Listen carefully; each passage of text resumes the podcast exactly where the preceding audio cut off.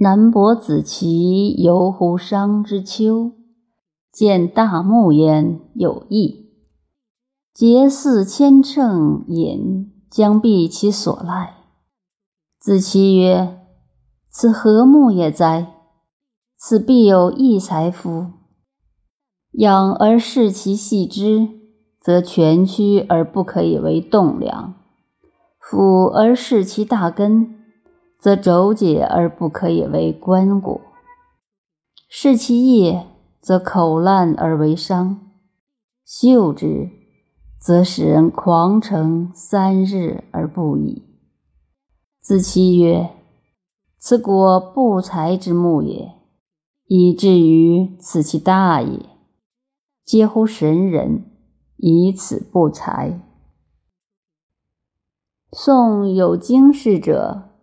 宜敲薄桑，其拱拔而上者，求居侯之义斩之；三围四围，求高明之利者斩之；七围八围，贵人富商之家，求善谤者斩之。故未终其天年而中道之夭于斧金，此才之患也。故解之以牛之白嗓者，与豚之抗鼻者，与人有治病者，不可以适合。此皆巫祝以知之矣，所以为不祥也。此乃神人之所以为大祥也。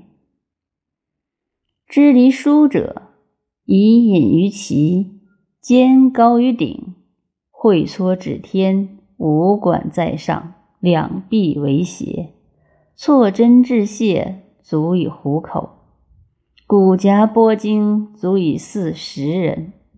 上征武士，则支离攘臂于其间；上有大义，则支离已有长疾不受功；上与病者宿，则受三钟与十数心。夫知离者，其行者。犹足以养其身，终其天年，又况知离其德者乎？